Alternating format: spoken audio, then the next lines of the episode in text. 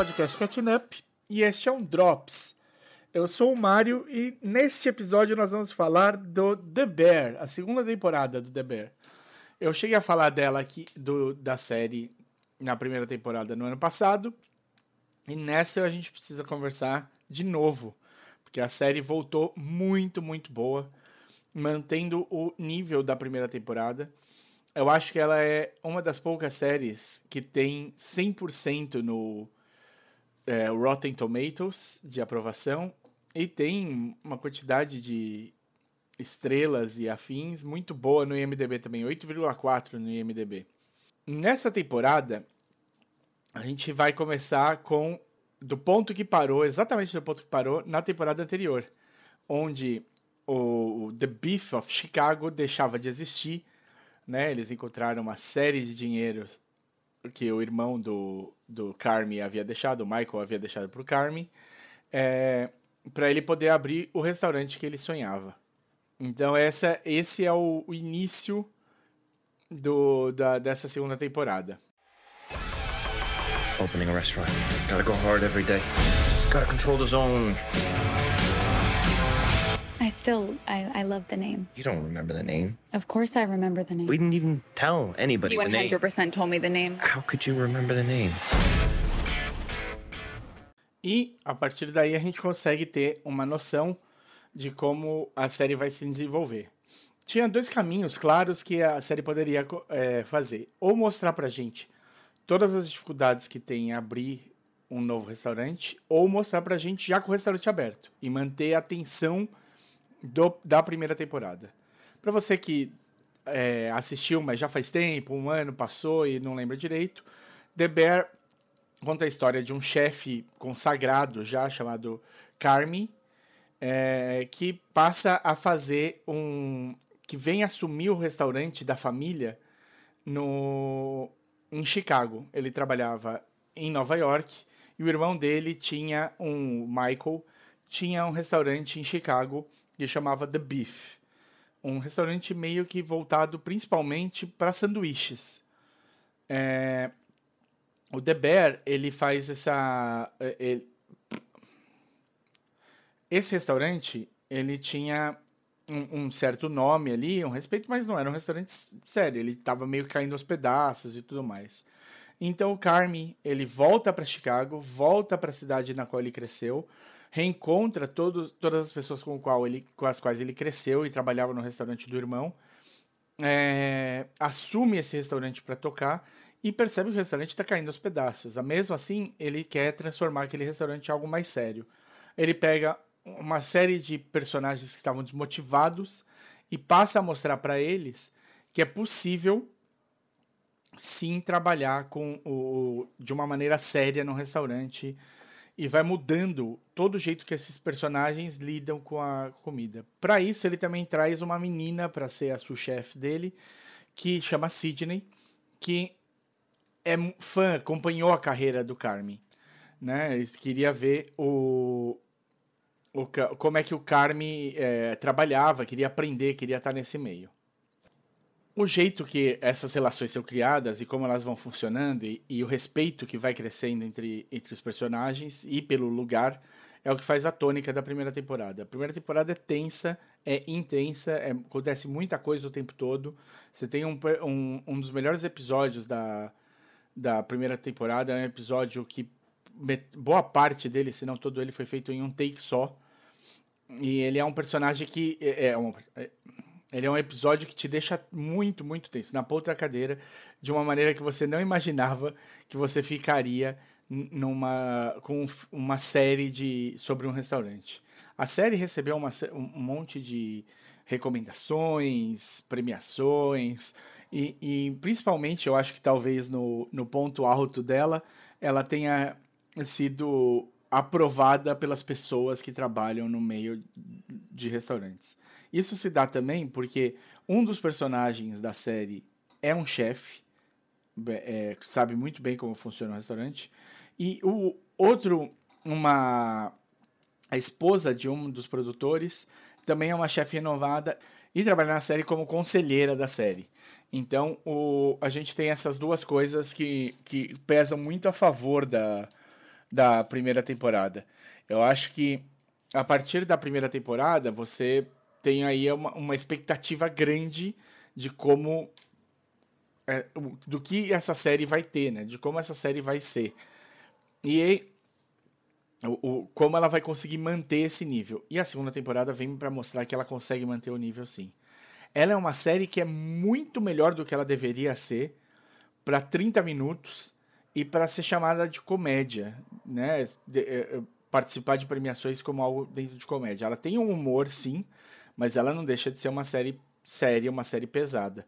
Então, é, é engraçado que isso aconteça e que o, o, a série acabe uma, uma produção que parecia ser menor seja tão boa, tão bem acabada, tão bem estruturada. Então acho que só por essas coisas já valeria muito a pena ver a série, mas a série vai um pouco além do que essas coisas, com um belo desenvolvimento de personagens. Né? A primeira temporada, os personagens secundários se desenvolvem um pouco, muda um pouco a percepção deles sobre o, o meio que eles trabalham e sobre eles mesmos, mas a segunda temporada vem para aprofundar muito mais esses personagens, a dar muito mais contexto e base para esses personagens.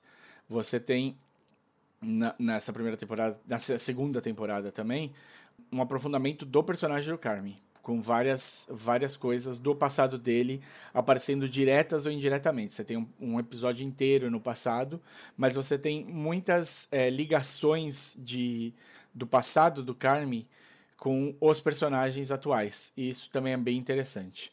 Então, to por todos esses motivos, eu acho que funciona muito bem e vale muito, muito, muito a pena a gente falar sobre, sobre The Bear.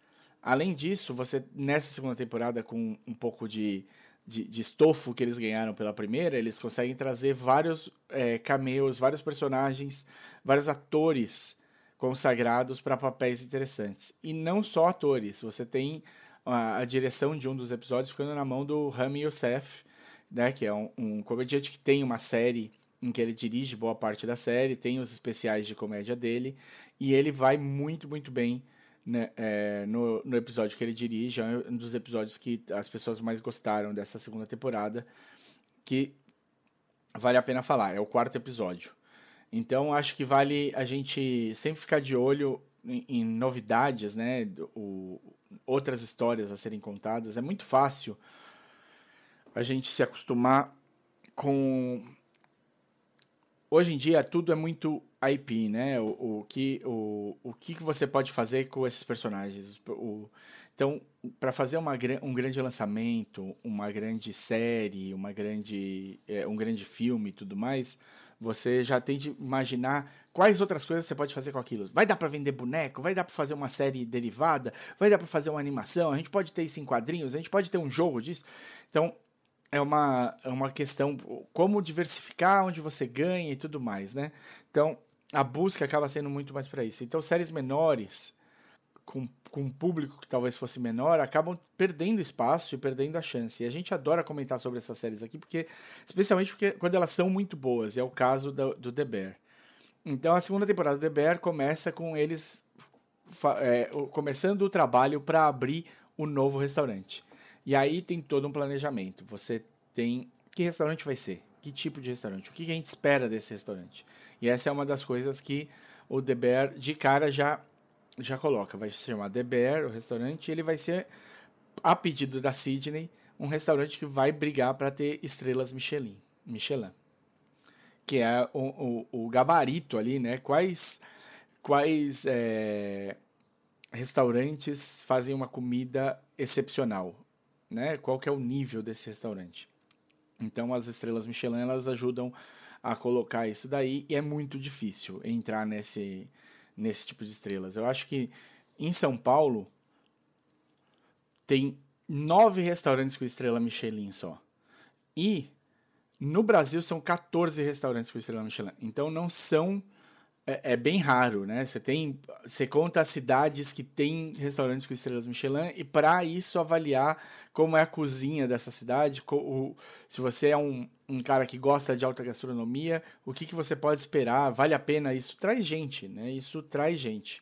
É, tem pessoas que viajam para isso. Quem assistiu Chef's Table no, no Netflix sabe né, a busca por isso daí, a busca pela perfeição, o jeito que as pessoas seguem e a seriedade que é levada. É um tipo de arte.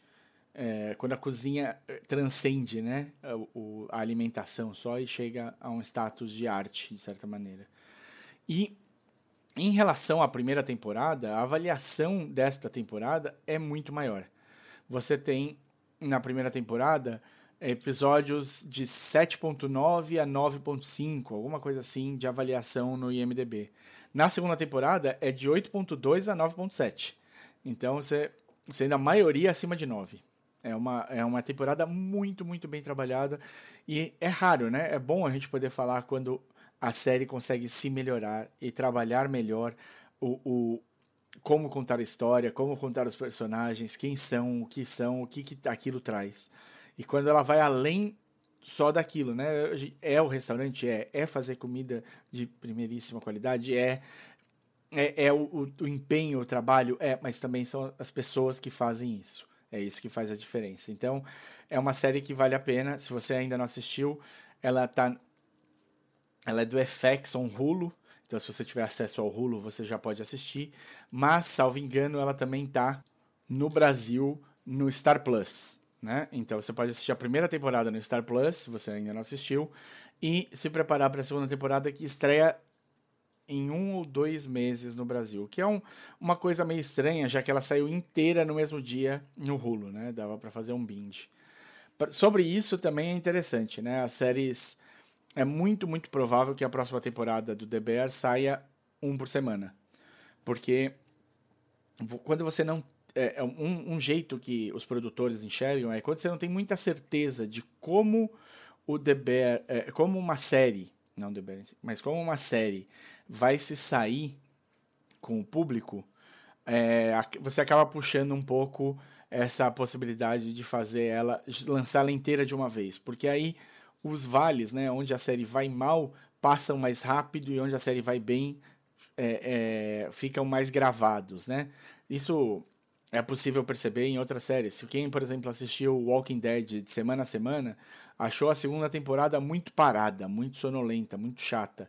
Quem assistiu a segunda temporada inteira depois que ela saiu, acha das melhores temporadas, porque aonde a série é parada e lenta, você acaba deixando para trás, porque em seguida vem um acontecimento grande que te faz, é, é, que fica marcado para você ali. Então a sua sensação é de que foi tudo muito mais ágil, muito mais rápido. Quando você tem só um episódio para comentar a semana inteira, é difícil. Mas o a, a, o The Bear ele mostrou que ele tem estofo e muita gente gostaria de ter uma semana inteira para aproveitar melhor o episódio, poder discutir o episódio online com os amigos e com, tudo, com todo mundo mais. Então, é, é essa qualidade. Agora eu vou, vou entrar um pouco nos episódios um, que tem mais a ver, que são interessantes, e vou discutir mais a fundo. Então, se você não assistiu, pare agora, eu vou entrar na área de spoilers a partir de agora, tá bom? Então, spoilers para The Bear.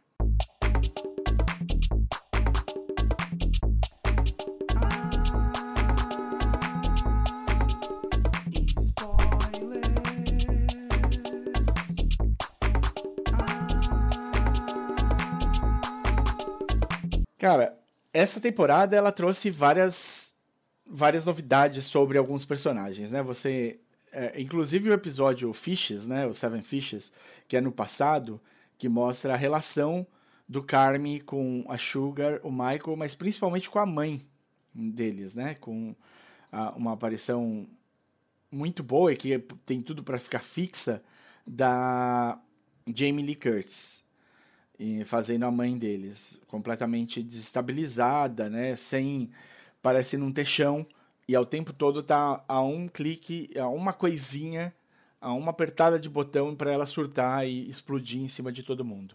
Então, o, o é um episódio é, é, que mostra bastante. Você entende melhor o Carmen, você entende melhor de onde ele veio, você entende muito melhor o Richie né? Você vê o Rich lidando com a esposa dele, a Tiffany, a, a, a Tiffany, né? Feita pela Gillian Jacobs. É, e você a, entende um pouco melhor. Também é um dos episódios mais cheios de aparição de cameos, né? De, de, de atores consagrados, que é como a própria Jamie Lee Curtis que a gente falou, mas tem o Bob Underkirk fazendo o Uncle Lee, Tem a Sarah Paulson fazendo a, a cousin Michelle, que é casada com o Steve. Casada ou namorada, ou sei lá eu. Que é casada com Que é casada ou namorada, eu não sei, com Steve, né? Que é o John Mulaney. Então, só nessa, nessa entrada você já tem aí três, quatro atores famosos é, prontos para você ter uma. Um, um- um- brincar um pouquinho com, com as expectativas, né? Os personagens sendo bastante diferentes de coisas que eles já fizeram antes. Jimmy Lee Curtis rouba a cena, claro, é, mas não deixa de ser um episódio cheio de, de emoção, né? Com o, especialmente, eu acho, aprofundando um pouco a ligação do Carme com o Michael, né? Com o irmão dele. Então, acho que isso ajuda bastante. Também colocando, você entendendo melhor como a, Na, a Nath, né? A Sugar, encaixa na família e como ela cresce. O personagem dela, você entende melhor algumas coisas e algumas condições. Ela tá grávida e tudo isso da, da segunda temporada por causa desse, desse episódio. Você também tem a adição muito boa da Claire, né? Que é feita pela Ma- Molly Gordon. E a, a Claire ela é uma adição muito interessante para porque de, no começo, né, no primeiro episódio, você tem duas coisas que são três coisas, na verdade, são guias das, dessa temporada. Duas são bem fortes nesse primeiro episódio e a terceira é um pouquinho, mas ela fica mais forte ainda no terceiro episódio da, dessa temporada, que são as direções em que o Carme vai seguir quando eles perguntam pro Carme, tá, o que, que você faz para diversão? E o Carme não tem nenhuma resposta para isso, porque ele não faz nada para diversão.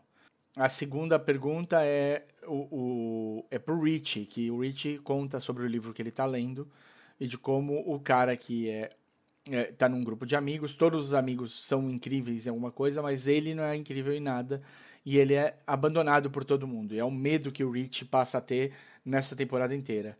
E a Sidney, que acaba sendo é, trazida um pouquinho mais para frente, é, é, um pouquinho mais para frente, né, nesse terceiro episódio que, que eu falei, que acho que chama Sunday, que ela fica abandonada pelo Carme, ele era para eles se encontrarem no restaurante, o Carme acaba saindo com a Claire e ele não aparece, a Sidney vai indo de restaurante em restaurante, em todos os restaurantes, tudo que é falado para ela é você precisa confiar no seu parceiro, você precisa confiar no seu parceiro, você precisa confiar no seu parceiro. Então é um episódio muito bom, mas que fica reforçando essa coisa de, de confiança no parceiro de uma maneira até um pouco extrema, né?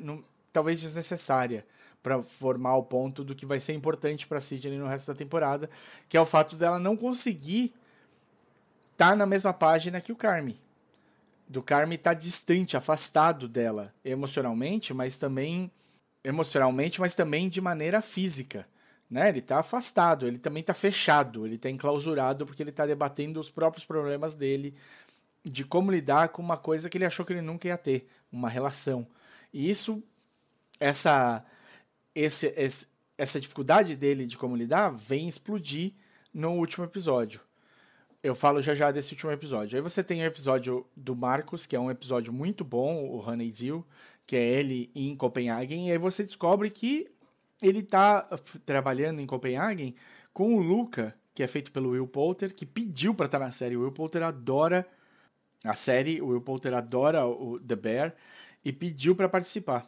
Quando ele quando ele tá lá, esse episódio é dirigido pelo Rami Youssef, ele diz que o Rami tem um jeito muito bom de dirigir, ele ficou muito feliz como o Rami caminhou as coisas, que ele fala só o necessário, e ele explicou muito bem a tônica da relação entre o Marcos e o Luca. Então, é, fica é muito é um episódio bonito, é um episódio bem mais lento, bem diferente do ritmo incessante do, do, do The Bear, mas que funciona super bem. E que e é um dos melhores episódios da, dessa temporada, para mim, ficando atrás, claro. O Fishes, o Seven Fishes lá, o episódio no passado, é uma, é uma bagunça, é uma coisa. É pesado, é um episódio super, super pesado, é um episódio super difícil e cansativo de assistir. Ele cansa, né? Eu não sei o que vocês acharam, mas ele, ele. Como acontece coisa o tempo todo e ninguém para quieto e é tudo uma loucura, eu sei que aquilo também é para mostrar não, não só a tônica da família, como a família abraça diferentes indivíduos, como todo mundo acaba pertencendo à família, como as tortas de climão passam tranquilos, porque todo mundo já sabe como é que a família funciona e tudo mais, e como todo mundo tá, no fundo, feliz de estar ali. Né? A, o, o brinde do Natal feito pelo, pelo personagem do. pelo Steve, que é feito pelo John Mulaney, é, é sobre isso. É sobre como eles são pessoas que estão felizes de terem um lugar para estar. Mas aí, em seguida desse episódio, vem o melhor episódio da temporada e talvez o melhor episódio da série ali, com, rivalizando com o episódio que foi feito praticamente num take só, que é sobre o quando eles estão da primeira temporada, que é quando eles abrem a venda para a internet e não põem limite nos pratos e, e aquela eles ficam é um dia um insano que eles têm de passar ali. Aquele episódio é muito tenso, mas o Forks é um episódio muito, muito legal.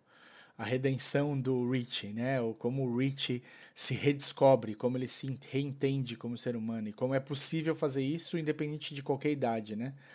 Aqui eles trazem a Olivia Colman para uma pontinha maravilhosa também. A Olivia está no momento em que ela está aparecendo em todos os lugares certos e indo muito bem, como é de praxe dela. E Fica, é muito legal ver esse episódio, é muito, muito, muito legal mesmo. É um episódio que eu acho que vou reassistir eventualmente, né? Do, não sei o que vocês acharam, mas o, o crescimento a mudança do personagem ju, ligado justamente àquela, àquela primeira, o primeiro episódio, né? Que que o Rich, onde o Rich chegou? Então, é um episódio que vale muito a pena. E a gente vai lev sendo levado daí para frente o Bolognese é um, o, o, oitavo episódio é um belíssimo episódio. O Omelete é um episódio ainda melhor. E aí a gente tem a abertura do The Bear. Né? Finalmente a gente vai ter a abertura. E aí eu fico dividido. Eu acho que a sequência do The Bear funcionando e como eles vão se encontrando na cozinha, como por exemplo a Sidney entende que ela não é, não precisa ser responsável por chamar os pratos.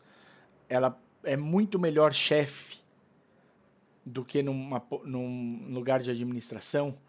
Ela faz a cozinha funcionar a hora que ela volta a assumir o papel dela. E como o Rich aprendeu e se encontrou, e como ele vai lá e ele faz a coisa funcionar no tempo que precisa funcionar e faz a cozinha ser no ritmo que ela precisa ser. Então, é, isso é muito legal. E a passagem de, de dentro da cozinha, com aquela música tensa e o batimento ali em cima, indo para uma situação tensa, mas com uma música ambiente, do salão é muito é, é muito bem feito, é muito legal, é muito difícil de se fazer, é um ritmo muito bom e muito é, é, é uma sequência de tensão com respiro, tensão com respiro que faz a coisa funcionar. Mas esse episódio tem um problema que eu não gosto. Antes de eu falar do problema, eu lembrei de um detalhe. É a aparição da Jamie Lee Curtis, né? Um, a gente não sabe o que aconteceu com ela. A gente não tem a menor ideia do que aconteceu com ela. Ela entra com o carro no Fishes e como ninguém mais fala na mãe até esse episódio, nem na primeira temporada, nem na segunda, a sensação que eu tinha era que a mãe tinha morrido também. Mas não. E ela tá viva e ela tá distante dos filhos. A família meio que abandonou, que meio que se afastou aparentemente. E a Sugar, né, a Nat, ela estica um, um uma mão para trazer de volta a mãe. Ela tenta fazer essa ponte para a mãe voltar para a família. E a mãe não aguenta. A mãe não sabe como fazer isso. E, e como isso impacta o, o marido da Net, né? O, o Pete, é muito, muito forte. É muito legal a cena. A cena que ele volta de, de conversar com a mãe e vai conversar com a Net é muito, muito boa. E como o, o, como o personagem passa a emoção e você sabe o que ele está passando, mas a Net não. E você não sabe o, o Chris Witask. Witask, Witask, sei lá eu. O, o, o ator ele faz muito, muito bem. Ele consegue vender muito, muito bem a relação, aquele momento. É um momento super, super bonito. Mas vamos lá, vamos falar do que eu não gostei. E é um problema que eu vejo em algumas situações, tá? Você vai ter a terceira temporada. Então você precisa deixar assuntos não resolvidos. Se a segunda temporada acaba com tudo dando certo, você não tem os assuntos não resolvidos para a próxima temporada. Então eles precisam fazer isso. E aí você tem, claro, algumas coisas sendo bem resolvidas e terminadas ali. Então você tem a, o, o, belíssima ação que o Rich toma de mandar uma surpresa pro Uncle Jimmy, né, feito pelo Oliver Platt, aquela, aquela sobremesa específica. É muito sábio, é muito legal porque mostra que o Rich aprendeu. Ele entendeu o que, que faz um restaurante ser bom. Ele entendeu o cuidado que você tem que ter com as pessoas. Então isso é muito legal. O crescimento da Tina nessa temporada é maravilhoso também. O jeito que a Tina é, é, se joga em, em aprender. E, o, e, as dificuldades que o Ibra tem com isso, né, também. Eu acho esse, é, essa dicotomia entre os dois muito legal. E a, e a ligação da Tina com a Sidney e a ligação da Tina com o Carmi muito boas também. Eu acho que a Tina é um personagem que ganhou demais com essa segunda temporada, junto do Marcos, ah, tirando os três principais ali. A Sugar também cresceu muito. Eu acho que todo mundo cresce muito, ganha muito. Agora que eu estou pensando aqui, até o Neil, o, o, o FEC, que trabalha lá, que por acaso é o, é o chefe, ele, ele. Até o Neil cresce muito no, em respeito e compreensão do que faz a coisa funcionar. Então, mesmo nas partes que são mais bobinhas e, e coisas que parecem que vão ser facilmente resolvidas, esse, durante a temporada, esses personagens entregam muito bem, você ou se diverte com a situação, ou fica tenso com a situação, e isso tudo é muito, muito bem feito. É, a gente tem nessa temporada, a, pela primeira vez, 10 segundos contados que parecem horas, e a gente, pela primeira vez, entende que 10 segundos demora mesmo. Então, é, vai muito bem. O que, que eu não gosto? Eu, não, eu gosto do meltdown que o Carmen passa, ficando preso dentro da geladeira. Era um era uma armadilha que estava preparada desde o começo da, da temporada, assim, tava o tempo todo ali o, o negócio, mas ele o que acontece a partir do meltdown dele, eu não sei se eu gosto, que é a preparação para a próxima temporada, né? Ele ter falar as, os absurdos que ele falou para pensando que falava para Tina e na verdade estava falando para Claire, é, é ruim. Para mim eu achei ruim, achei desnecessário o jeito de, de, de quebrar a relação ali e deixar essa relação para ser uma coisa a ser consertada na próxima temporada. E o jeito que ele trata com o Rich também, sendo que dois episódios antes ficou claro o quanto ele gosta, o quanto ele sabe do potencial e o quanto ele quer o Rich bem. E aí eles têm essa treta que é ridícula também, criando uma desavença desnecessária quando o Rich tá no melhor momento dele, a hora que. Porque, além disso, a Sidney também tem um breakdown. A Sidney não aguenta o ritmo. E quem segura o rojão são todos os outros. Todos eles conseguem fazer a, a situação, eles entregarem o que era preciso. E é claro, é isso que é um trabalho em equipe, é claro que é isso que se, se espera na, numa cozinha. Quando alguém não consegue performar, o outro cobre e a coisa é, e você consegue fazer o que é preciso ser feito. Mas quem segura o rojão é o Rich. A hora que o porca torce o rabo, a, a Sidney sai para vomitar e o Carmen tá preso no, na geladeira. E o Rich tem de chamar todo o resto dos pratos, tudo para funcionar.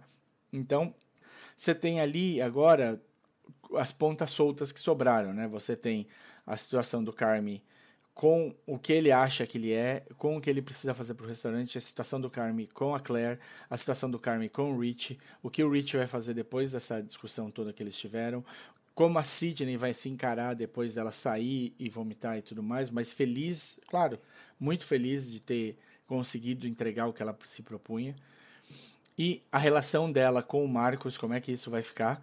E para fechar, claro, a situação do Marcos com a mãe, que ficou teve uma cena, um dado das, das ligações perdidas e das mensagens perdidas da, da cuidadora da mãe e que ficou para trás. Eu acho que essas são as questões que eles vão começar explorando na terceira temporada, que eu espero que não demore muito e que chegue logo. Então fala com a gente o que vocês acharam aí do, do The Bear, se vocês tiveram chance já de assistir ou se vocês estão empolgados para assistir a segunda temporada. Eu deixo aqui como uma dica muito, muito boa para esse ano.